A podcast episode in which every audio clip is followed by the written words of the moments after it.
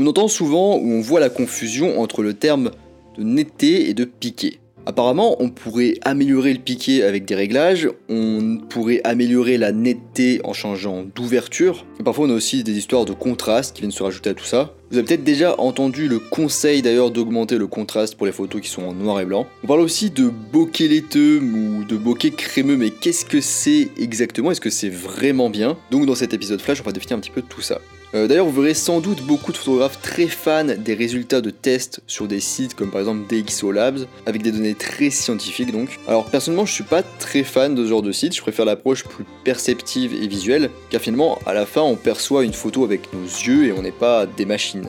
Alors aujourd'hui, dans cet épisode flash, on va expliquer rapidement et simplement chacun de ces termes très basiques. Allez, en avant, Guingamp. Alors pour commencer, le piqué. C'est la capacité de la combinaison objectif plus capteur à restituer des détails dans vos photos. Vous dites, détails? Les détails, c'est des éléments que l'on peut discerner précisément avec nos yeux. On comprend ce que c'est sur la photo. Donc on arrive à discerner ce que c'est. D'ailleurs, les meilleurs objectifs permettent même d'avoir du détail dans les zones floues. Ce qui peut d'ailleurs donner la sensation que ces zones sont parfaitement nettes, alors qu'en vérité, non. Oui, mais du coup, visuellement, ça fait quoi? Eh bien, un bon piqué permet d'avoir un rendu en trois dimensions. Enfin, du moins, c'est ce qu'on perçoit grâce du coup à une séparation visible des détails, et tout ça, ça donne aussi un effet de profondeur. Ce qui est cool parce que les photos générales sont en 2D, elles ont un rendu assez plat. Et donc le piqué dépend uniquement de votre matériel et de rien d'autre. En fait, vous ne pouvez pas améliorer le piqué en bidouillant quoi que ce soit, sauf du coup en changeant de matériel. Ensuite, on passe à la netteté.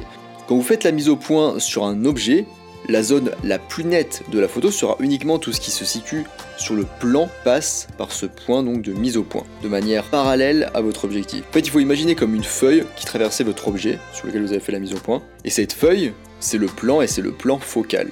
Donc là où tout est net. Et en réalité, une photo n'est en fait que partiellement nette. Et oui, tout ce qui est en dehors de la zone mise au point sera toujours moins net que ce qui passe du coup dans le plan mise au point. La zone d'une netteté acceptable c'est en fait la profondeur de champ. Donc en gros, c'est ce qu'on perçoit qui est net, ou assez net, mais qui en réalité n'est pas aussi net que ce qui passe du coup dans notre plan focal, là où on a fait notre mise au point. Et d'ailleurs, si on ouvre plus ou moins notre ouverture, cette profondeur de champ sera plus ou moins grande.